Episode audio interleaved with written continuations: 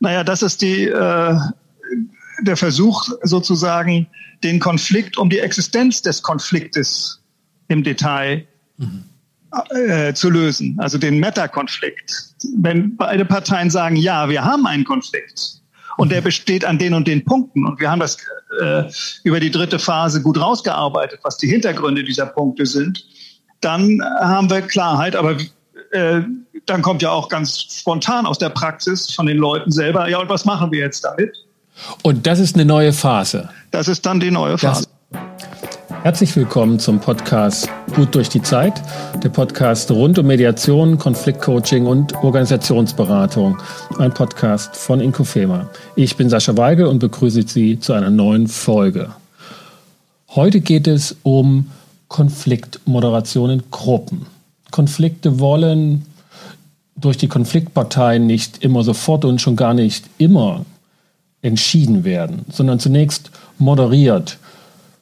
Es soll ein Umgang mit Konflikten in Gruppen, zwischen einzelnen Menschen in Gruppen oder gar zwischen ganzen Gruppen gefunden werden, der Zeit zum Nachdenken gibt, zum Verstehen und zum Reflektieren belässt und die verfahrene oder auch nur unübersichtliche Situation aufzuklaren hilft. Insofern lässt sich thesenartig schon zu Beginn behaupten, dass die Moderation von Konflikten immer auch ein Teil eines Mediationsverfahrens ist.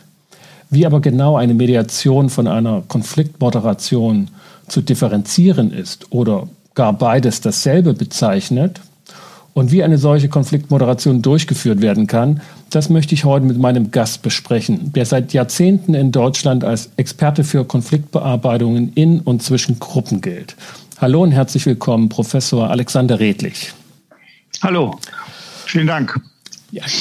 Alexander, ähm, bevor wir inhaltlich zu dem Thema Konfliktmoderation kommen, vielleicht erstmal, was, was ist gerade deine, deine Situation, deine Arbeitssituation? Du warst Professor in Hamburg, hast dich lange Jahre mit Konfliktbearbeitung in und zwischen Gruppen beschäftigt.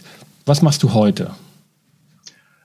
Ja, ich mache eigentlich äh, das Gleiche weiter, mit der Ausnahme, dass ich die Rosinen aus dem großen Kuchen picke. Die Rosinen sind eben, dass ich äh, frei entscheide, welche Projekte ich mache und dass ich weniger äh, Prüfungen habe und äh, mehr Praxis. Äh, aber ich mache weiterhin, äh, veröffentliche und äh, habe kleinere Forschungsprojekte zurzeit eben zum Thema Ver Vermittlung von Mediation in Osteuropa und äh, auch auf der methodischen Ebene mache ich weiter Projekte. Im Moment arbeiten wir daran, einen sogenannten Selbstbild-Fremdbild-Dialog äh, zwischen äh, Gruppen, die äh, Konflikte haben und in Spannung sind. Ja, und habe mehr Zeit dafür, äh, mich mit meiner Enkelin zu beschäftigen. Ich bin seit mhm. knapp zwei Jahren Großvater äh, geworden und äh, ja, habe eigentlich ein wunderbares Leben, äh, wenn ich das so rückblickend betrachte, okay. auch jetzt noch. Ja, schön. Das sind, äh, das, das klingt nach dem, nach ganz neuen moderativen Aufgaben äh, mit der Enkelin und einer, und einer großen Gelassenheit, äh, was das Arbeiten in und mit Konfliktparteien angeht. Ähm, ich habe so zu Beginn gesagt, Moderation und Mediation, das sind erstmal zwei verschiedene Begriffe, ganz klar.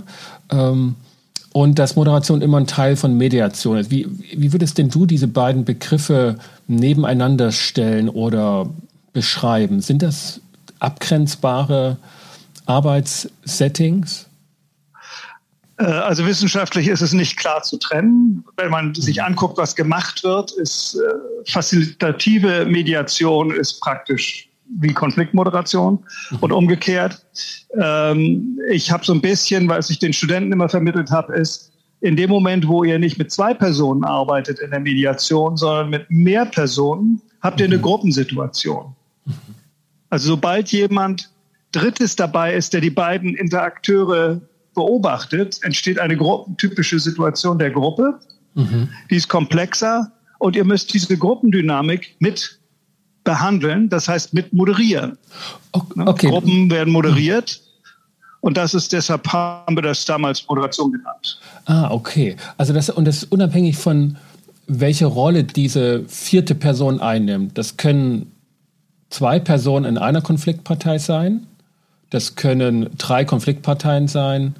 Das kann der Anwalt oder ein sonstiger Berater einer Konfliktpartei sein, der anwesend ist. Oder vielleicht sogar auch zwei Mediatorinnen, also Co-Mediation. Ist das auch schon dann die Gruppe, die moderiert werden ja, muss? Das, äh, also wenn man jetzt zwei Konfliktparteien und zwei äh, Mediatorinnen hat, äh, dann äh, würde jetzt dieses äh, zwar das auch gelten, weil auch zwischen den Mediatorinnen noch was hm. passiert. Und ja. wir kennen ja beispielsweise bei so Methoden wie dem gemischten Doppel, dass man mhm. in die Gruppendynamik sozusagen einsteigt ähm, und widerspiegelt in, äh, in den beiden äh, Mediatorinnen, was in den beiden Parteien auch stattfindet. Aber Schwerpunkt ist eben doch der Fokus mhm. auf der Gruppe, die dort außerhalb äh, des Mediations- oder Moderationssettings zusammen handelt mhm. später äh, und vorher. Ne? Man ist ja nur ein kleiner Teil dieses Ausschnitts der Gruppe. Und dazu gehört eben äh, die Fähigkeit äh, der dem Gespräch zwischen den äh, Konfliktparteien, wenn es mehrere sind, gruppendynamisch zu strukturieren. Mhm. Also wie geht man beispielsweise mit den genervten, mit der genervten, unbeteiligten dritten Partei in einem Team um? Mhm. Okay, dann lassen wir erstmal, also lassen wir mal die Co-Mediation raus. Das ist also ein Sonderfall ja, genau, von vier Personen.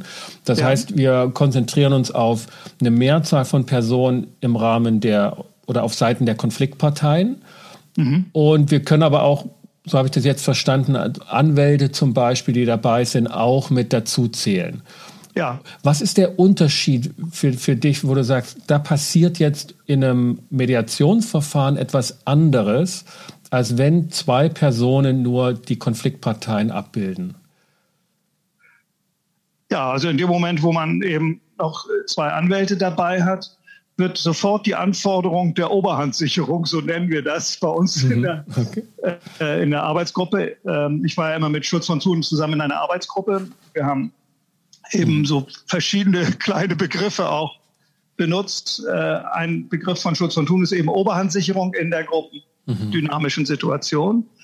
Ich muss eben absprechen und sichern, dass äh, die Rechtsanwälte jetzt beispielsweise nicht anstelle der ähm, äh, Medianten sprechen. Mhm. Ja, muss und, sie zurückhalten, das muss ich vorbesprechen und, äh, und in, in der Situation daran erinnern mhm. und äh, das durchhalten. Ne? Okay, das heißt für die Aufgabe äh, von Mediatorinnen in dem Moment, wenn derartige vierte Personen die, die Oberhand beanspruchen könnten, gilt es dort besonderes Augenmerk drauf zu legen. Genau. Ausdrücklich oder dann implizit durch die Art und Weise der Gesprächsführung. Genau, so, ja. Genau. Und meistens ist es ja so, dass man bei, äh, wenn man mit einer Gruppe arbeitet oder mit einem Konflikt zwischen Gruppen, mhm. äh, einen Teil der ähm, Teammitglieder, der anderen Gruppenmitglieder hat, die eigentlich ein ganz eigenes Interesse haben, nämlich dass der Konflikt aufhört. Meistens. Sie wollen nicht ich sag mal meistens, aber stimmt. Ja. Also sie wollen meistens, sie sagen, das ist deren Sache. Wieso sitze ich hier überhaupt? Mhm. Äh, die sollen das jetzt endlich mal beenden und mich nicht immer reinziehen wollen. Mhm. Ne? Ja. Das, und das damit umzugehen und das Schnaufen und die nonverbalen mhm. Signale mit aufzunehmen, die in der Gruppe eine Rolle spielen. Ja. Was, was, ist, was ist dein äh, Grund dafür, dass du dann sagst, dass die da bleiben sollen? Oder was würdest du deinen Mediationsausbildungskandidaten ähm, dann sagen? Oder hast du gesagt, dass das schon sinnvoll ist, dass die dabei bleiben?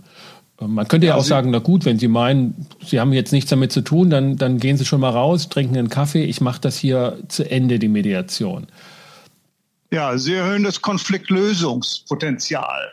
Also äh, ich frage sehr häufig dann auch, äh, ich bedanke mich dafür, dass Sie jetzt äh, so ruhig zugehört haben, obgleich Sie ja nur äh, unbeteiligt eher sind, aber mhm. Sie sind Mitglied der Gruppe, Sie haben vielleicht auch Interesse, übergeordnete Interessen haben Sie jetzt äh, was, was wichtig wäre für die äh, gesamte Gruppe und für diese Weiterentwicklung mhm. des Konfliktes, was uns helfen könnte. Mhm. Und dann kommen deutlich äh, häufiger als äh, das nichts ja. kommt, äh, kommen häufig Ideen, die nochmal neue Perspektiven drauf ja. äh, werfen. Die Konfliktparteien merken plötzlich, dass da jemand genervt ist und ungeduldig wird. Ja. Oder äh, dass jemand, äh, eine Teilgruppe sich äh, loyal versucht zu fühlen mhm. für zwei Seiten. Und vor allen Dingen kommt, äh, worauf ich eben auch Wert setze, weil das auch durch die Forschung gut bestätigt wird, kommt das Interesse, das übergeordnete Interesse des Teams und der dahinterstehenden Organisation. Mhm. Äh, häufig durch diese dritte Gruppe dazu, diesen dritten ja. Teil. Ja, also das Konfliktlösungspotenzial wird auf jeden Fall größer bei der Suche nach, nach Ideen, weil nochmal wirklich ähm, ein neuer Kopf mit dabei ist. Und dieses, du, du sagtest, ne, dass sie genervt sind, das ist häufig gar nicht erst durch das Mediations- oder Moderationsverfahren, sondern durch den Konflikt selbst sind die ja auch genervt. Genau, und, genau. Ja. Und insoweit ähm, halte ich das auch für einen wichtigen, ähm, also Konfliktbetroffenen, wenn nicht eben potenziell schon auch Konfliktparteien, ne, dieses Interesse ähm, ja. jetzt gebt mal Ruhe oder eben ähm, ich kann überhaupt nicht mehr arbeiten, weil ihr permanent eine eisige oder sonstige laute Stimmung auch verbreitet, mhm. also jetzt in einem Arbeitsteam. Ja. Ich komme mal ständig mhm. E-Mails reinlaufen oder sowas, ja, äh, dass sie immer wieder beteiligt werden und äh, es wird auch deutlich, äh, indem ich versuche, sie als dritte dritte Partei zu sehen, die ein eigenes Anliegen hat und dass man mhm. genauso einbeziehen kann mhm. wie die Anliegen der und Interessen der direkt äh, konfrontativen Parteien. Ja. ja, genau. Sie sind häufig ähm, nicht nur Zuschauer, sondern auch Kritiker oder Applaudierer dessen, was dort auf der, genau. auf der Bühne ja. der, mhm. der Konfliktparteien geschieht. Ja. Ähm, ich mag noch mal so ein bisschen den Punkt ähm, ansteuern und damit ein bisschen zurückspulen ähm, Mediation, Moderation. Also was, was ich bisher rausgezogen habe, ist, sobald mehr als zwei Parteien, vertreten durch zwei Personen, im Raum sind, ähm, ist, für, ist aus deiner Perspektive der Begriff Konfliktmoderation identisch zu verwenden mit, mit Mediation. Ja. Und, und es ist weder eine andere Aufgabenstellung oder Rolle für den Dritten, also Moderator, Mediator gegeben, noch ist es abhängig von der, von der Eskalation des Konflikts. Also ich habe manchmal den Eindruck in Organisationen, wenn Mediation angefordert oder verordnet wird, dann bewerteten und dann fühlen sich die Parteien schon sehr extrem bewertet. Also im Sinne von, oh, da haben wir es ganz schön weit getrieben. Mhm. Während so ein Workshop moderiert durch eine externe Person, na, das macht man heute halt so. Ja. Aber das, das ist auch im Grunde genommen der Trick vieler Organisationen, die sagen, eigentlich haben wir keinen Konflikt, aber da gibt es Kooperationsbedarf, mhm. Verbesserungsbedarf. Wollen Sie nicht mal? Ja. Und dann merkt man aber in, in, dem, in, dem, konkreten Geschehen, wie heiß eigentlich die Suppe ist, die da kocht. Ja. Ne? Also äh, deshalb ist es äh, auch wenn man es so gerne machen würde, dass man sagt, erstmal Moderation für die leichteren Fälle mhm. und dann äh, das ist in der Praxis ganz schwer einzuhalten, weil man am Anfang gar nicht weiß, äh, wie der Konflikt eigentlich ist. Was, was, was wäre für dich eine Daumenregel, wo du sagst, also nennt es, nennt es meinetwegen Mediation, äh, liebe ja. Personalabteilung oder, oder Vorgesetzte, wenn ihr das jetzt macht. Aber das heißt, jeder weiß schon, das wird jetzt hier ein heißer Tanz. Oder sagst du eher, nennt es bitte nicht Mediation, macht, macht eine Moderation draus, wir, wir sind in einem Workshop, wir gucken mal, wie wir da hinkommen und erstmal in dieses Arbeitssetting kommen. Was, was wäre für dich im ja. Zweifel vorrangig? Ja, das betrifft die Auftragsgestaltung. Da ist ja meistens die Situation, dass man zunächst mal angesprochen wird von der Personalentwicklung oder irgendeiner Stelle in der, mhm. in der Organisation, die sagt, da brennt und äh, sehr häufig ist auch die Frage, helfen Sie mir irgendwie, die in den Prozess zu bringen, dass mhm. sie überhaupt auf den Workshop gehen. Und ich halte mich an das, was diese Personen dann sagen. Zunächst mhm. mal dieser mhm. Convener, also die, das, die uns zusammenbringt, und dann äh, die Gespräche mit den Vorgesetzten stellen, die das Geld geben für die äh, Mediation oder Moderation. Und äh, dann mit den Führungskräften. Und in diesem Ablauf, in dieser Kaskade, merke ich, dass unterschiedliche Perspektiven sind.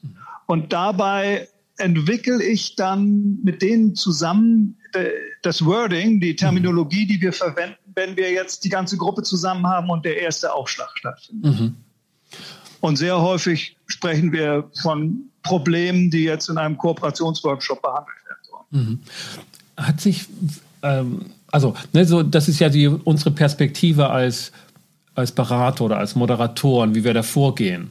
Hat sich für dich was geändert durch den Erlass des Mediationsgesetzes in dieser Form? Also, dass es, ähm, ich habe zum Beispiel beobachtet, dass halt die Parteien dann häufiger am Anfang ihren Widerstand und ihren Frust in Diskussionen von, von juristischer Bewertung, Mediation. Thema Freiwilligkeit, äh, das ist ja hier keine Mediation, ich kann, ich kann wieder gehen oder so, das könnt ihr ja nicht verordnen. Also hast, hast du sowas beobachtet, weil du hast eine längere Zeit ja. ohne Mediationsgesetz sowas durchgeführt und dann kam diese Verrechtlichung. Ja, ja das ist eindeutig, ich würde sagen, es äh, ist einfach bekannter geworden. Äh, wir sprechen heute mehr von Mediation. Also viele sagen, ach, was machen Sie eigentlich? Konfliktmoderation, ist das sowas wie Mediation? Mhm. Das ist neu, das gab es in den 90er Jahren überhaupt nicht und äh, so, äh, sondern äh, also von daher kann man mit Mediation schon äh, manche äh, motivieren mhm. inzwischen. Mhm. Das ist früher nicht der Fall gewesen, nach meiner okay. Wahrnehmung. Ich komme ja von der Teamentwicklung her. Mhm. Und äh, wer mit Teamentwicklung gearbeitet hat früher, der hat zwangsläufig in den meisten Fällen irgendwie konfliktmoderative, ja. Facilitative Aktivitäten ja. ausgeübt. Anders ja. geht das gar nicht. Und äh, dann lief das sozusagen mit der Mediationsbewegung zusammen. Also mhm. mein Buch ist ja äh, in der Vorform schon 92 erschienen, ist dann ja. 97 veröffentlicht worden. Und äh, jetzt 2019 in der neuen, neuesten Auflage. Das ist eine lange Zeit, die ich immer wieder weiterentwickelt habe. Und dabei hat sich das auch angenähert äh, mhm. zwischen Mediation und der Konfliktmoderation. Du, du, meinst das, du meinst das Buch, wo du Konfliktmoderation Mit und Gruppen. Mhm. Teamentwicklung in Gruppen beschrieben ja. hast. Also das ist vielleicht ein Punkt, wo ich, wo ich so dachte aus der Entwicklung, ja, Mediation wird genommen, wenn klar ist, das ist ein Konflikt, der sehr hoch eskaliert ist. Und, und da machen wir jetzt Mediation, weil halt dafür ist dieser Begriff und das Gesetz geschaffen worden. Und Moderation, jeder wusste, da gibt es Konflikte und, und die werden dann aufbrechen, aber trotzdem waren alle doch irgendwie überrascht, dass man jetzt die Sache verlassen muss und mal ein bisschen die Befindlichkeiten bearbeiten muss. Ja. Ist, ähm, aus heutiger Sicht dann eine, eine also, Differenzierung gar nicht mehr notwendig? Oder nee, wir können ja und es war schon immer nicht so, fand ich. Also mhm. weil, also wir haben, wir haben die Tendenz immer schön, das äh, in Kategorien zu bringen, die mhm. gut trennscharf sind, um eine Sicherheit, eine kognitive Sicherheit zu haben. Aber das ist eher für die Tätigkeit des äh, Mediators oder Konfliktmoderators ähm, eine Gefahr, nicht flexibel genug zu sein, was da läuft. Zum Beispiel die Eskalationstreppe von Glase. Mhm. Äh, da gibt es ja tierische Schwierigkeiten, vorhandene Interaktionen in dieser, in dieser Eskalationstreppe auch zu lokalisieren und unterzubringen. Mhm. Weil parallel viele Prozesse sind. Äh, für den einen, also inner, was man, worauf man sich einstellen muss bei der Arbeit mit Gruppen, ist, dass es ungeheuer komplex ist. Mhm. Es gibt Hahnkämpfe und Lagerbildung gleichzeitig miteinander vermischt. Es gibt äh, Konflikte mit Ressor um Ressourcen und kollektive Identitäten gleichzeitig. Mangelnde Anerkennung ist gemischt, in, in, möglicherweise mit äh, einer Kombination von Hierarchiekonflikt und und Mobbing, also mhm. Sündenbockkonflikt. Das findet alles in der Gruppe statt und häufig parallel. Manche sind noch auf der Ebene, emotionalen Ebene von ähm, irgendwie Ungeduld und können sehr gut sachlich äh, sprechen und wollen bei der Sache bleiben. Und andere sind schon emotional so aufgeheizt miteinander, ohne dass man es richtig merkt, weil es noch ein bisschen kalt ist mhm. und nur innerlich. Von daher ist es ganz schwer, ähm, äh, das so zu kategorisieren. Und ich würde eher davon abraten, äh, ja. zu früh zu sagen, äh, wir sind hier in einer bestimmten Eskalationsstufe und darauf machen wir jetzt Moderation oder Mediation, ja. Ja. sondern äh, tendiere dazu, immer wieder die Leute, die, die äh, Konfliktparteien daran zu erinnern, das ist, das ist ein Pudding an die Wand nageln, mhm. sozusagen. Das wandelt sich sehr schnell. Ne? Ja, also ich kann, ich kann da absolut mitgehen, dass Konfliktmoderation und Mediation ähm, synonym verwendet werden können und ähm, habe halt beobachtet, dass durch das Mediationsgesetz auf der einen Seite möglicherweise eine gewisse Rechtssicherheit geschaffen wurde, mhm. aber für die Praktiker, also für die Mediatoren oder Moderatoren, ich sage jetzt mal gerade auch nicht juristisch Vorgebildete, eine erhöhte Unsicherheit mit sich gebracht hat, weil sie jetzt nicht wissen, muss ich das Mediation nennen, weil das ja jetzt ein Rechtsbegriff mit, mit, mit rechtlicher Umrahmung ist.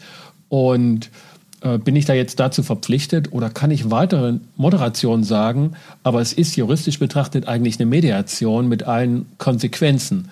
Und da ist eine erhöhte Unsicherheit bei Praktikern entstanden. Ja. Ähm, das würdest du auch so äh, beschreiben ja. aus deiner Erfahrung, ne? Ja. ja. also ich mache ja auch äh, das, bei uns in der Ausbildung das Modul ähm, Recht in der Mediationspraxis äh, zusammen mit Juliane Ade. Und äh, die äh, wir vermitteln immer, äh, haltet euch an die, egal wie ihr es nennt, haltet euch an die Regeln der Mediation, ja. die in dem Gesetz niedergelegt sind. Genau. Und das, das reicht auch aus. Ja. Ja. Okay, gehen wir, gehen wir wieder sozusagen raus aus, aus der rechtlichen Perspektive in die äh, Perspektive von Moderation und Mediation. Mhm. Ich habe in deinem Buch oder in, auch in, deiner, in deinem Heftchen, was schon lange auch im Internet kursiert zum Thema Konfliktmoderation, wo du das ja, so schön an Landschaften aufgebaut ja. hast, so was, was mich als Weitwanderer immer begeistert, ne, weil ich da gut mitschwingen äh, kann. Ähm, hattest du eine interessante Formulierung so zum Thema Konfliktklärung, indem du gesagt hast oder, oder beschrieben hast, das bedeutet erstmal nur, dass die Interessen klar sind. Das heißt jetzt noch gar nicht, dass da eine Einigung oder ein, ein, Einverständnis oder dass halt der Konflikt gelöst ist, aufgelöst wurde durch eine Entscheidung, sondern erstmal nur eine, eine Klärung stattgefunden hat. Während wir so glaube ich zumindest, dass Konfliktklärung, dann ist irgendwie gut, dann ist was entschieden. Wo, wobei hilft diese, diese Betonung, dass nee, Konfliktklärung heißt erstmal nur, die Interessen sind klar und sie können gegeneinander stehen. Ja. Naja, das ist die, äh, der Versuch sozusagen, den Konflikt um die Existenz des Konfliktes im Detail mhm. äh, zu lösen, also den Meta-Konflikt. Wenn beide Parteien sagen, ja, wir haben einen Konflikt und mhm. der besteht an den und den Punkten und wir haben das äh, über die dritte Phase gut rausgearbeitet, was die Hintergründe dieser Punkte sind, dann haben wir Klarheit, aber äh, dann kommt ja auch ganz spontan aus der Praxis von den Leuten selber, ja, und was machen wir jetzt damit? Und das ist eine neue Phase. Das ist dann die neue Phase. Das ist eine neue Phase. Das finde ich, das finde ich clever, weil, weil das, also wenn ich mir überlege, wenn die, weil die Leute sagen ja vorher auch, ich bin da in einem Konflikt, aber der andere hat ja keine Ahnung oder wie auch immer, ne, was man, also da, da sind noch Dinge versteckt, die sind noch eben nicht klar und das heizt Konflikt auch an oder zumindest die Gemüter. Ja. Was ändert sich, wenn die Parteien wissen jetzt voneinander vollständig oder soweit das halt geht? Ne? Jeder ist ja immer doch noch ein Stück fremd, auch sich selbst gegenüber, dass die Interessen klar sind und alle sagen und auch das ohne innere Wallung, wir sind in einem Konflikt, wir haben unterschiedliche Interessen Ähm, was bedeutet jetzt diese neue Phase für die Moderation? Ja, also erstmal äh, ist es so, dass man, manchmal äh, und nicht selten auch Missverständnisse aufgelöst werden. Dann ist es sozusagen ist die Klärung eine emotionale Lösung. Ach so, mhm. so war das. Dann ist mein Misstrauen ja nicht so berechtigt. Äh, oder ah, so, ja. das kann passieren. Das ist ein Teil. Aber in der, ganz viel ist dann noch so, dass sie sagen, ähm, dass die Parteien sagen, okay, äh, ich bin froh, dass Sie jetzt, also ich, mhm. der Mediator, der mhm. Moderator, dass Sie jetzt auch verstanden haben, worum es uns geht. Okay. Also ja, das heißt äh, in meinem, wenn ich geklärt bin darüber, was da passiert, mhm. äh, und dann sagen Sie eben gelegentlich, und mir ist auch manches klarer geworden, mhm. dass das so ein, eine Dynamik hat, ja. äh, die Klärung, die ich für mich bekomme, das sage ich auch häufig, ich habe jetzt keine Ahnung, was bei Ihnen los ist, erzählen Sie mal genauer mhm. und das habe ich noch nicht verstanden und jedes habe ich noch nicht verstanden, äh, dann äh, äh, wird mir klarer, wenn ich dann sage, aha, und manchmal kann ich sagen, wollen Sie mal nach dieser langen, äh, nach diesem langen Gespräch zwischen Ihnen und so weiter äh, hören, was ich über Ihren Konflikt denke. Mhm. Äh, Feedback rein, und ja. ähm, dann sind sie ganz gespannt und äh, dabei kommt eben diese Mischung raus, aha, jetzt hat er es kapiert und aha, ich habe auch noch ein bisschen mehr mitgekriegt. Ja, no? ja. das beruhigt. So. Und das heißt also, und, Konfliktklärung ist, Missverständnisse sind ausgeräumt und manchmal ist damit auch schon alle Arbeit getan. Ja. Weil diese Ungewissheit, ob der jetzt negativ auf mich eingestellt ist oder mir was Böses will, das ist beseitigt. Aber für das die meisten Mediationen geht es dann erst los mit mit der Lösungsphase, mit, ne? mit der Lösungsphase. Schritt vier in einem klassischen, klassischen Ablauf. Äh, wir haben, ähm, es gibt noch einen Punkt, der eine große Rolle unterschwellig äh, spielt. Eine Klärung bedeutet kognitive Sicher, eine Erhöhung der kognitiven Gewissheit. Ah, das ist ein ganz zentraler Punkt für Mensch. Also das Stressigste ist Ungewissheit. Mhm. So das Gefühl zu haben, das Eis, auf dem ich kognitiv gehe, ist brüchig. Ich weiß gar nicht ja. genau, ich fühle mich dem Konflikt ausgeliefert. Es passiert was, was mhm. ich nicht vorhergesehen habe und unerwartet. Und wenn es jetzt geklärter ist, aha, es geht um die und die Ressourcen in Verbindung mit den und den Eigenschaftszuschreibungen, die uns nicht gefallen. Mhm. Und ähm, äh, Dabei spielt möglicherweise noch ein territorialer Konflikt um Zuständigkeiten eine Rolle mhm. ähm, oder ganz, also um Räume oder Plätze, äh, über die man verfügen möchte. Äh, dann ist das für Sie gegliederter, kognitiv fassbarer und gibt Ihnen das Gefühl von Gewissheit mhm. über den Konflikt, der eine bessere Grundlage ist für die Lösung. Mhm. So. Das ja. finde ich eigentlich ist mit das Wichtigste bei ja. dieser Klärungsphase. Ja. Das bedeutet für, für die Person, auch wenn die Klarheit zunächst mal ähm, negative Zustände, also Realitäten mit sich ja. gebracht hat, die man sich vorher noch irgendwie in eine dunkle Ecke schieben konnte.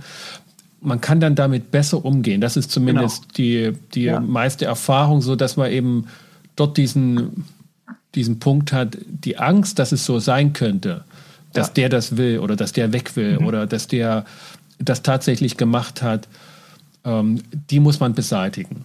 Ja. ja. Also ich will mal ein Beispiel dazu nennen, das ist vielleicht ein bisschen illustriert. Äh, vor einiger Zeit hatte ich einen Konflikt, äh, elf gegen einen in einer äh, Professorengruppe. Mhm. Mhm. Und äh, die, dieser Konflikt hat eine lange Geschichte.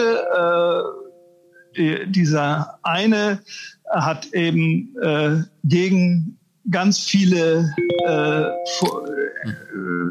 Planungen und Entscheidungen gegengestimmt. Es war immer 11 zu 1 bei, sagen wir mal, 50 Prozent der Entscheidungen im Gremium. Mhm. So, und irgendwann haben, haben sie sich aufgerafft, haben gesagt, wir müssen das mal besprechen. Und wir haben uns, und ich habe das dann moderiert, wir haben die Zeit uns genommen, mal hinzuhören, was der einfach äh, zu sagen hatte, äh, was vorher nicht gesagt war. Und er sagte, äh, ich bin nicht auf äh, diesem, äh, no, dieser neuen Entwicklungsschiene. Ich möchte noch vieles erhalten, mhm. was wir ursprünglich mal vor 20 Jahren entwickelt haben hier. Mhm. Und deshalb bin ich in vielen Punkten dagegen. Aber das hat, ähm, das bin ich mir schuldig, mhm. euch nicht. diesen Widerstand zu machen. Und ich leide darunter nicht. Mhm. Das war dieses Wort, ich leide darunter nicht, dass ich hier hat dann dazu geführt, dass wir uns klären konnten darüber, wie Sie darüber leiden, als ehrenwerte moralische Menschen, dass da jemand immer äh, alleine. sozusagen alleine steht. Und der mhm. hat gesagt, ich stehe da gar nicht alleine. Das äh, ist okay, ja. So, mhm. so. Das, das hat schon viel Dampf rausgenommen. Mhm. Und den Weg geöffnet, die Strategieplanung des, äh, dieser Abteilung, mhm. dieses Instituts in Gang zu bringen. Da, da, machen, da machen viele eine Methode draus, dass sie einen installieren in der Gruppe, der gegen die sachlichen Entscheidungen ist, ja, genau. um, um sozusagen ein Gegengewicht, eine, einen Ausgleich ja. und nicht sozusagen in dieses, ich fällt mir der Begriff nicht ein, wenn alle einer Meinung sind in der Gruppe und es ist von außen betrachtet völliger Quatsch, aber man traut sich nicht, äh, eine Gegenmeinung zu bilden. Genau. Mhm. Ja. Ähm, und das haben die dort auf ganz ähm, ganz natürliche Weise sozusagen schon, ja. schon gehabt. Ja, und es wurde vorher nicht besprochen, weil ganz viele von den jungen Professoren Professoren mhm. mal bei diesem Älteren, mhm. äh, der dagegen war, studiert haben und sich nie getraut haben, mal einfach darüber menschlich zu reden, ja. wie es ihm dabei geht. Ja. Ne? Sondern sie haben dann untereinander gesprochen, jetzt hat er wieder was dagegen gehabt und weißt du warum und was ja. und so, und dann wurde gerätselt aber es wurde nicht richtig äh, emotional ausdiskutiert ja. sozusagen. Ja. Und das finde ich ist ein wichtiger Punkt, aber es ist eben, äh, es bleibt dann der Teufel im sachlichen Detail mhm. weiter vorhanden. Ja. ja. Kommen wir weiter sozusagen zum Thema Moderation. Und du, du hast beschrieben in deiner, in deiner, sozusagen in deiner Vorgehensweise von Moderation, in den einzelnen Stufen oder Phasen, die auch äh, in der Mediation klassischerweise gelehrt und auch angewendet werden, dass jede einzelne Phase so einem Grundbaustein folgt von Öffnen und Schließen. Und dass das, so schien mir das zumindest, das ist das ganze Geheimnis einer Moderation. Man muss immer wieder öffnen und schließen und immer wieder öffnen und schließen und die passende Leitfrage finden und den passenden Abschluss finden. Ähm, was, was kannst du Mediatorinnen das sagen, was es damit auf sich hat, dass das so ein Grundbaustein ist, der sich immer wieder durch die gesamte Moderation zieht? Naja, es ist sozusagen der, äh, äh, der sozial, also der zwischenmenschliche Grundbaustein der Handlungstheorie. Also äh, wir äh, Handlungstheorie wird ja immer an, an Sachen äh, sozusagen entwickelt. Man möchte ein Bild aufhängen und äh, schlägt einen Nagel in die Wand und dann prüft man, ob der äh, wackelig ist und dann schlägt man noch ein bisschen tiefer, bis man das Gefühl hat, die Prüfung ist positiv und dann hängt man das Bild auf und geht Exit aus der Handlung raus. Das ist die klassische Handlungstheorie. Und jetzt ist es aber sozial, im sozialen Bereich, in Konflikten und äh, mhm. Kooperationen, ist es fast nie so, dass man ein objektives Kriterium hat, wann ist der ja. Nagel haltbar sondern man muss auf den Konsens eingehen. Mhm. Also der, der soziale Konsens in einer Gruppe, jetzt haben wir praktisch eine Lösung gefunden oder jetzt haben wir äh, das Produkt, äh, den, ein Problem gelöst an einem, bei einer Produktentwicklung. Das ist ja ein sozialer Konsens. Und um zu dem sozialen Konsens zu kommen, muss man Alternativen haben, über den man Dissens haben kann. Mhm über den man unterschiedliche Auffassungen haben kann. Und das ist die Eröffnungsphase, dass wir sozial eröffnen erstmal, ja, was habt ihr alles für Ideen zu diesem Problem? Mhm. Oder zu dieser Frage. Und irgendwann ist, die muss man, man aufmachen. Gibt es genug Ideen? Wie bitte? Die, das muss man aufmachen. Also diese Differenz muss man aufmachen. Genau, das ist diese dass man Eröffnungsphase. Nicht, ne? Dass man nicht sozusagen zu früh sagt, das ist das gemeinsame Fundament und das ist, da sind wir uns genau. einig, sondern eher sozusagen, ähm, was sind eure Unterschiede? Wo seid ihr euch nicht einig? Genau, ja. Okay. Mhm. Und welche Ideen gibt es noch? Äh, äh, und Auffassungen, haben wir irgendwas übersehen und so weiter. Und dann äh, muss man fragen, gibt es eben jetzt genug Ideen? Und können wir jetzt auf, ein, äh, auf eine Entscheidung hin? Das ist sozusagen am, am, äh, an der linken Seite dieser Rombe ist ein Fragezeichen, mhm. öffnendes Fragezeichen und am wo die, wo die mhm. beiden Seiten zusammenkommen, ist ein Ausrufungszeichen. Das ist sozusagen dann die Entscheidung. Mhm. Und dazu gehört äh, eben, äh, dass man in der Strukturgebung diesen Prozess beherrscht und das Timing wählt mhm. und immer wieder Rückmeldung holt ähm, bei den Beteiligten, äh, ob jetzt äh, äh, Öffnen beendet ist und Schließen äh, angesagt mhm. ist. Und, und dann kann man zum nächsten Schritt übergehen. Genau, und dann kommt sozusagen der nächste Schritt, der wieder mit äh, Öffnen mhm. beschließen. Also unsere Handlungen sind sozusagen, sozialen Handlungen sind durch dieses, diese Rombe gekennzeichnet. Und der Übergang vom einen zum anderen, da haben wir so eine kleine äh, kleines Akronym äh, mhm. für den Moderator, der Moderatorin. Ja. Das heißt ZANK. ZANK. Z-A-N-K. Äh, ja, genau. Mhm. ZANK heißt, ich fasse als erstes Z zusammen, äh, mhm. was der gegenwärtige Stand ist. Haben wir jetzt äh, beispielsweise beim Übergang von der ähm, äh, Erhellung der Hintergründe zu der, äh, äh, zu der Lösungsphase wäre eine Zusammenfassung. Äh, haben wir jetzt alles zusammen, was wichtig ist als Hintergründen mhm. zu euren Konfliktpunkten? Mhm. Oder okay. gibt es da noch was? Ja. Äh, dann äh, habe ich das zusammengefasst. Dann sage ich nochmal, jetzt sind wir also an der Stelle, das heißt Ausgangspunkt oder mhm. äh, ähm, das A, Ausgangspunkt für die nächste Phase, mhm. ist, äh, wir sind jetzt also an der Stelle, dass wir diese Phase abschließen können und zur Lösung kommen können. Endlich können wir zur Lösung mhm. kommen. Viele haben schon gehiebert. ne? Und dann, äh, dann mache ich, äh, beschreibe ich den nächsten Schritt. Das ist das N. N das mhm. ist der nächste Schritt. Ich stelle mir das so und so vor, dass wir äh, erstmal auch wieder sammeln, erstmal mhm. eröffnen und sammeln und dann ähm, und K bedeutet Konsens. Seid ihr jetzt damit mhm. einverstanden, was wir so vornehmen? Ja, das ist ein kleiner, kleine Hilfe. Eine Hilfestellung für, für, die, für die Moderation oder Mediationsperson, diese einzelnen Schritte abzuschließen. Mhm, ja. Und dann wird das am Ende auch sozusagen der gesamten Moderation ergibt das dann auch die so so äh, stark fixierte auch in der Mediation auf die Abschlussvereinbarung hinführende Konsensbildung. Ja.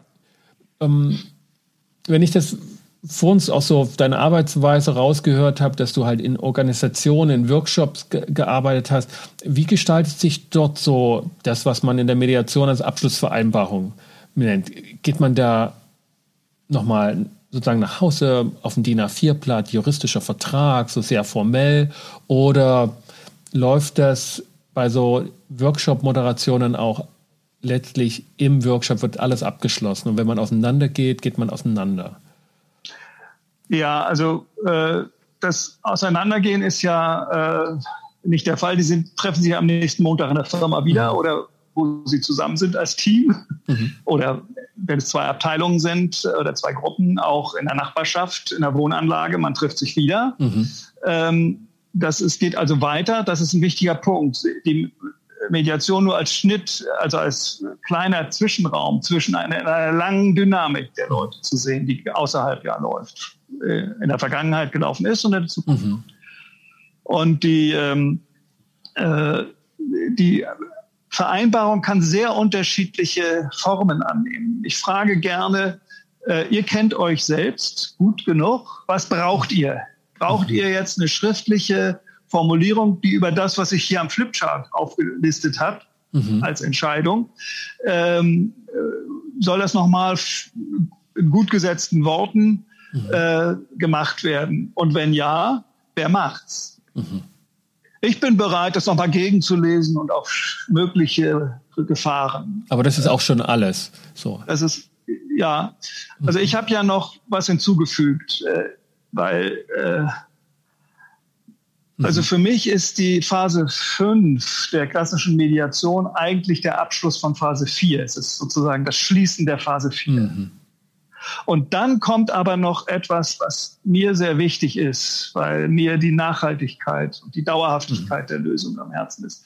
Ähm, ich weiß, dass wir zu wenig, und die Forschung gibt es auch her, mhm. dass wir zu wenig wissen darüber, was langfristig eigentlich aus den Medien äh, Vereinbarungen wird. Und ja. äh, deshalb haben wir noch eine, einen Risikocheck eingeführt als äh, Form, als eigene, äh, als eigenen Handlungsschritt.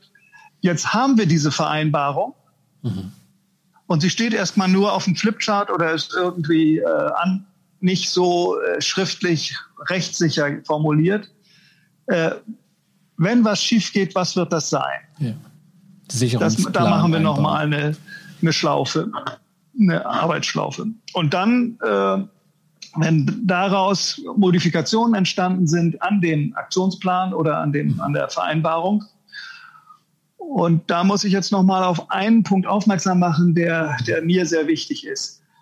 Ähm, also ganz, damit wir es einordnen, wir befinden uns nach der Einigung. Die Parteien haben genau. eine Lösung gefunden. Sie ja. sind klar, worum es geht, dem anderen jeweils. Und jetzt haben wir die Einigung und was machen wir jetzt? So. Weil, weil wir nicht genau wissen, was passiert eigentlich dann, wenn wir wieder auseinandergehen mit dieser Vereinbarung. Genau, ja. Okay. Ja, genau. Ja.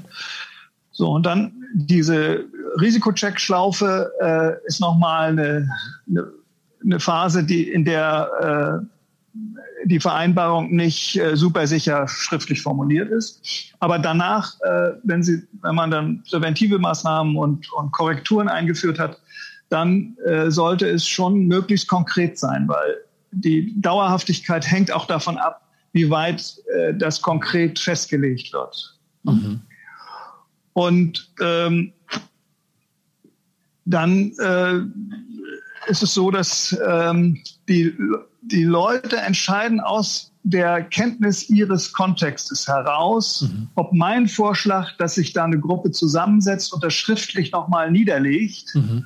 Ob der nötig ist oder nicht. Also es okay. ist so ein bisschen, Sie merken, dass ja. ich dazu tendiere, es schriftlich konkret zu fixieren, mhm. aber ich überlasse die Verantwortung und die Entscheidung bei Ihnen. Okay. Und und wir nehmen mal den Fall, vielleicht können wir so eine, so eine Stufe aufbauen an, an Verbindlichkeit oder an äh, Nachhaltigkeitssicherungen. Ja, denn, genau. Denn sozusagen auf der in, in, Mediationskontexten, die nicht so sehr im Arbeitsteam stattfinden, sondern vielleicht im, zwischen Firmen, ne, Zuliefererproblematiken, äh, dann haben wir ja die stärkste Form, dass wir das schriftlich Vereinbarte, der rechtsverbindliche Abschlussvertrag einer Mediation immer noch mal vollstreckbar gemacht werden kann. Und dann ist ganz klar, wenn, der, wenn das wieder nicht eingehalten wird, dann wird das Ding sofort vollstreckt. So, das, da hätten wir eine ganz starke juristische Absicherungsmöglichkeit. Das kommt ja für Teams in Organisation nicht in Frage. Ja. Das heißt, was gibt es für Methoden dann neben oder nach der schriftlichen Vereinbarung, die ja doch nochmal in Form gebracht wird, vielleicht mit einer Unterschrift, die dann auch nochmal persönlich ähm, ein starkes Commitment bringt. Was gibt es noch für Varianten, wie man das sichern kann? Ja, dazu muss man ein bisschen unterscheiden, ob es sich um einen Entscheidungskonflikt handelt, mhm. der sozusagen beendet ist mit der Vereinbarung einer Entscheidung, die sozusagen mhm. steht. Okay. Geldüberweisung oder wie auch immer. Ja. Äh, okay.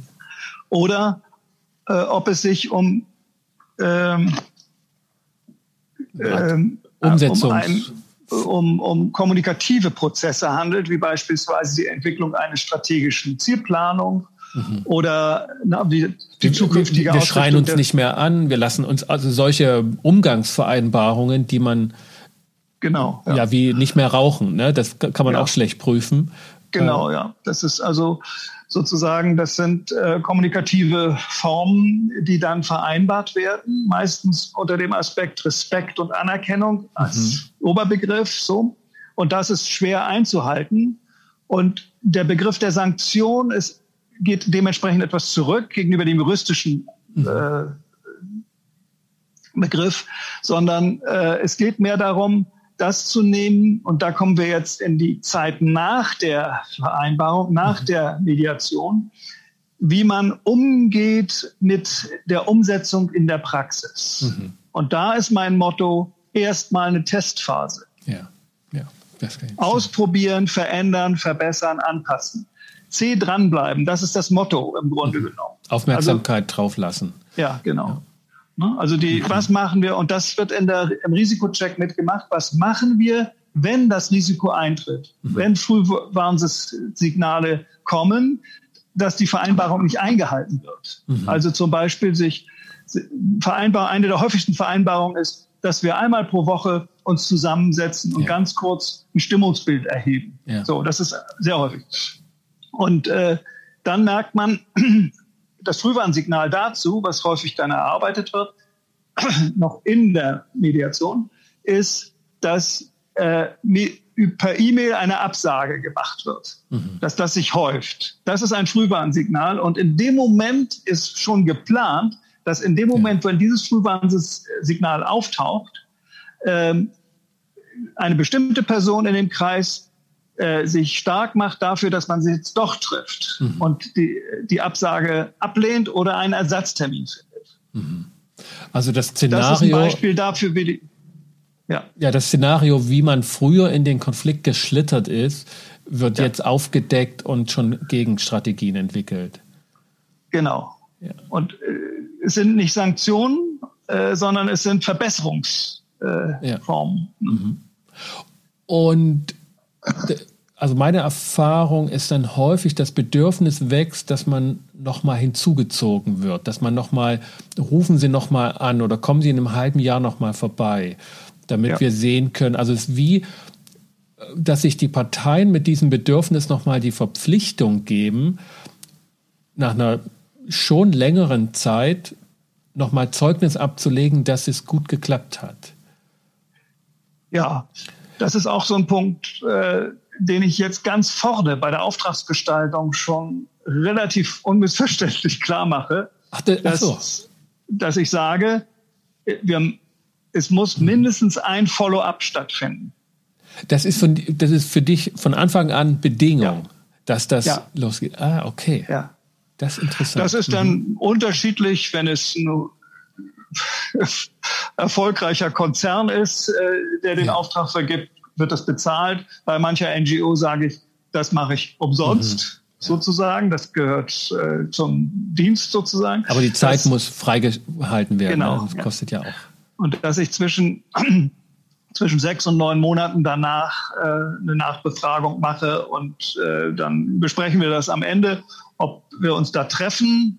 Äh, das eher wie eine Fokusgruppe läuft nochmal, äh, mhm. wobei es häufig dann äh, so ist, dass sie sagen, gut, dass wir diesen Termin gemacht haben und dass sie uns nochmal daran erinnert haben. Wir haben in den letzten Tagen noch das und das und das gemacht, was mhm. wir verabredet haben. Ah, okay. So, das ist auch noch eine Funktion dieser Geschichte. Ja. Äh, und äh, wir sollten das nochmal machen, dass sie nochmal kommen. Ja. Äh, so, weil sie gemerkt haben, das ist eine, eine ja. Transferhilfe. Wie kannst du das vielleicht auch so über den Daumen gepeilt? Wie, wie, wie viel oder ja, wie häufig ist es so, dass Mediation nach der Abschlussvereinbarung noch lange nicht vorbei sind, weil sie dann erst umgesetzt werden müssen? Im Gegensatz zu den Mediationen, die praktisch mit einer Entscheidung abgeschlossen sind und die gehen auseinander, als wenn sozusagen nichts gewesen ist. Also wenn jetzt wirklich, da muss auch nichts mehr umgesetzt werden. Bei denkbar ja. bei einer Entschuldigung oder bei einer Aufklärung eines Missverständnisses. Hast du darüber so einen, einen Überblick, ja. wie häufig das ist, dass du aus einer Mediation rausgehst und sagst, Abschlussvereinbarung unterschrieben, jetzt das war's? Ja, also ich glaube, das hängt ein bisschen damit zusammen, dass es schwierig zu entscheiden ist, auch forschungsmäßig schwierig zu greifen ist, weil äh, von vornherein schon die Ausgangspersonen, also die, die, die Personalentwicklung beispielsweise oder eine vorgesetzte Stelle, sich Vorstellungen dafür, davon hat, was zu diesem Konflikt passt. Und sie suchen einen juristischen Mediator, wenn es um eine Entscheidung geht. Mhm. und sie suchen mich beispielsweise, wenn es um Kommunikation geht. Das ist, äh, deshalb habe ich eine hohe Schlagseite. Ich würde mhm. sagen, es ist in 95 Prozent der Fälle, also in ja. fast allen Fällen ist es so, dass es eine Mischung aus Sachentscheidungen, die verbunden sind mit äh, negativen Eigenschaftszuschreibungen. Ja. Äh, wie meistens, äh, wir werden nicht genügend anerkannt, beispielsweise im Krankenhaus. Die, die Pflegeseite ja. sagt sehr häufig, die Ärzte erkennen unsere Leistungen nicht an und uns persönlich nicht ja. an. Das ist sehr häufig in äh, solchen äh, Gruppen der Fall.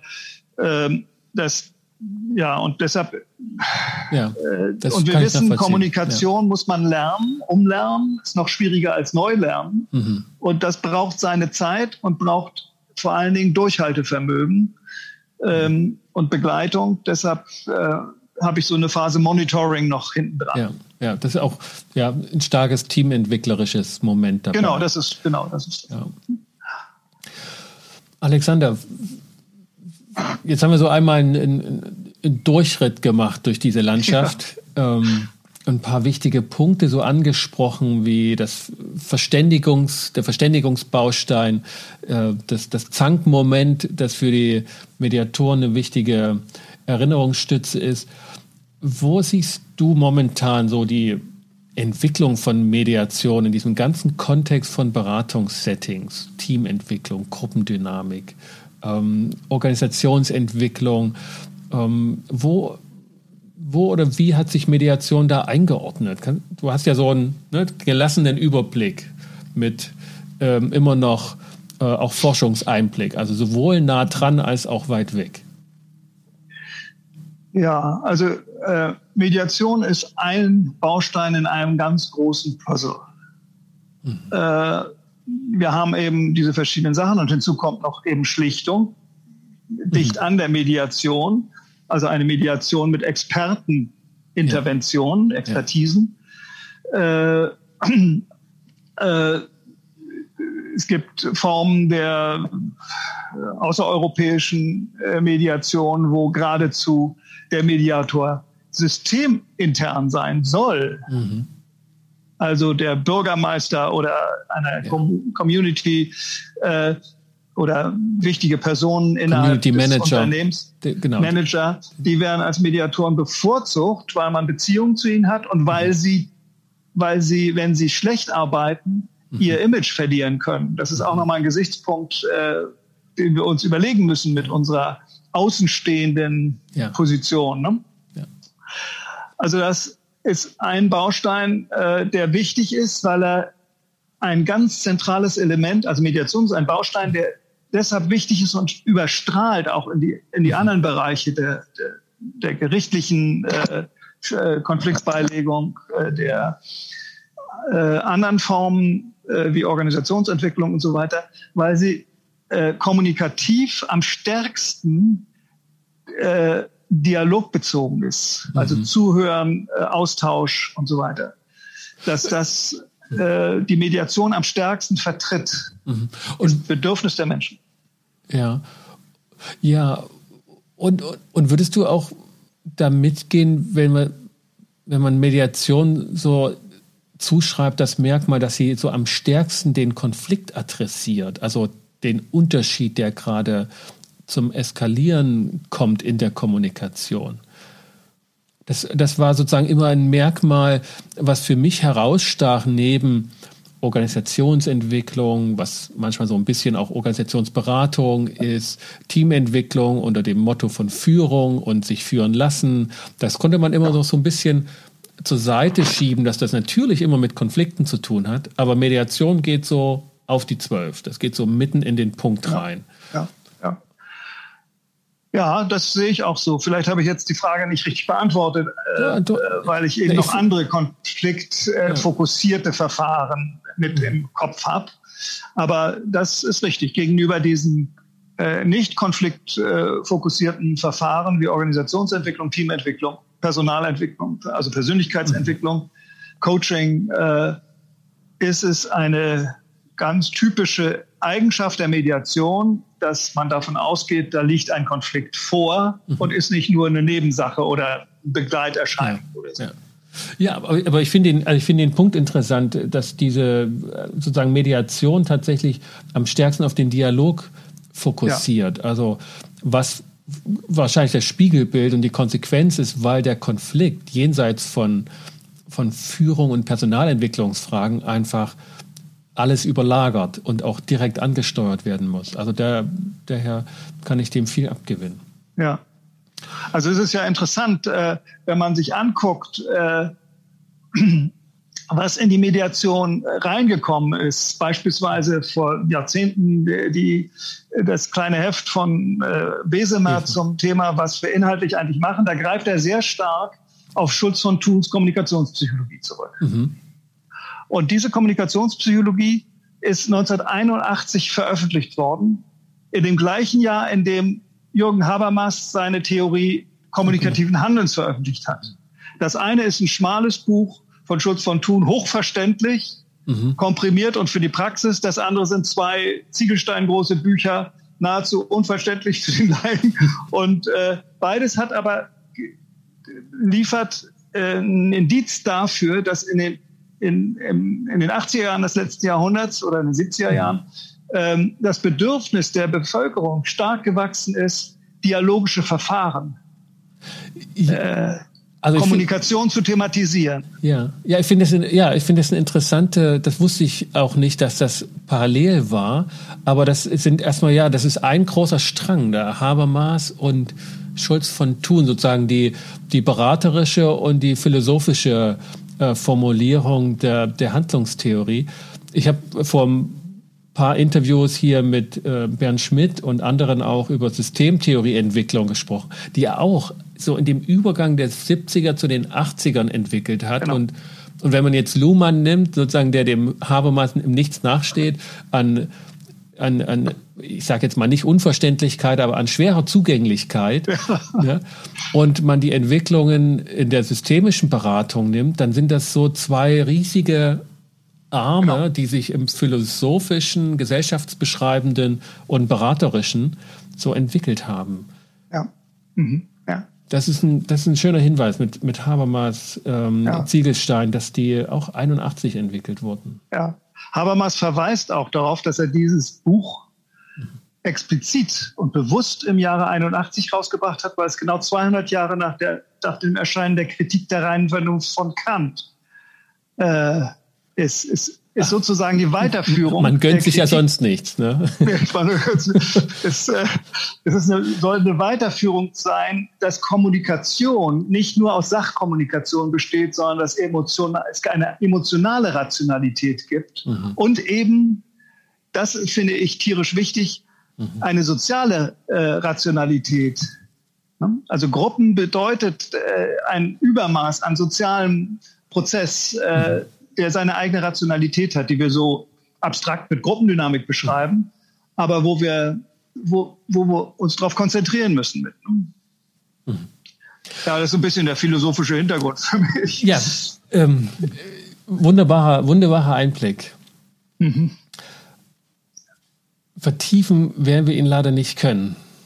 nee, also nicht dieses Mal, nicht dieses ja. Mal. Aber ähm, ich, ich hänge da gerade noch an dieser Parallele, dass diese zwei Stränge so so parallel und auch in sich parallel, also dass es ja. jeweils so ein schweres Vorbild gibt, also schwer jetzt mal rein kilogrammmäßig und und diese beraterische praxisorientierte, ne, die ganz unmittelbar in Organisation, mit Organisation, mit Menschen in Gruppen ähm, dass sich das so ausgebreitet hat, was ja ähm, einen enormen, ja, man muss sagen, einen enormen Wirtschaftszweig mittlerweile darstellt. Ähm, mhm. Und man kaum noch Landkarten findet, die alles abbilden können, weil sofort neue Dinge hinzukommen. Ja. Vielleicht kommen wir da noch mal in einem zweiten Gespräch drauf zurück. Gerne. Das würde mich Gerne. freuen, Alexander. Ja. Mhm. Für den Moment bedanke ich mich erstmal. Das war ja, hoch inspirierend und interessant, was du aus der Konfliktmoderation und deinen Erfahrungen hier mitgeteilt hast. Und wünsche dir ähm, einen weiteren guten ja, Arbeitsweg ist ja heutzutage schon schwierig zu sagen. Ne? der ja. ist immer nur der Gang vor den Computer, aber ja. dass du noch viel forschen und ähm, ganz gelassen ähm, Rosinen herauspicken kannst, mhm. die dann auch passend sind. Ja, ja mache ich gerne. Vielen Dank für die gute, guten Fragen. Habe ich auch nochmal für mich ein bisschen sortieren müssen und können. Wunderbar. Dankeschön. Gerne, danke. Mach's gut. Danke dir. Dank dir. Tschüss. Ciao. Wenn Ihnen, liebe Zuhörerinnen und Zuhörer, diese Episode gefallen hat, dann hinterlassen Sie doch ein Feedback oder eine kleine Bewertung auf Apple Podcasts. Vergessen Sie nicht, den Podcast zu abonnieren und Ihren Freunden und Kollegen Bescheid zu sagen, dass hier gepodcastet wird zu Mediation, Konfliktberatung, Coaching, Organisationsberatung und all die Dinge, die mit der guten Bearbeitung von Konflikten zu tun haben. Schreiben Sie mir eine E-Mail, wenn Sie Fragen und Anregungen haben, an info.inkofema.de. Die E-Mail werde ich auch nochmal in den Shownotes hineinschreiben. Und für den Moment bedanke ich mich bei Ihnen, dass Sie wieder mit dabei waren. Wünsche Ihnen alles Gute. Bis zum nächsten Mal. Ich bin Sascha Weigel. Kommen Sie gut durch die Zeit.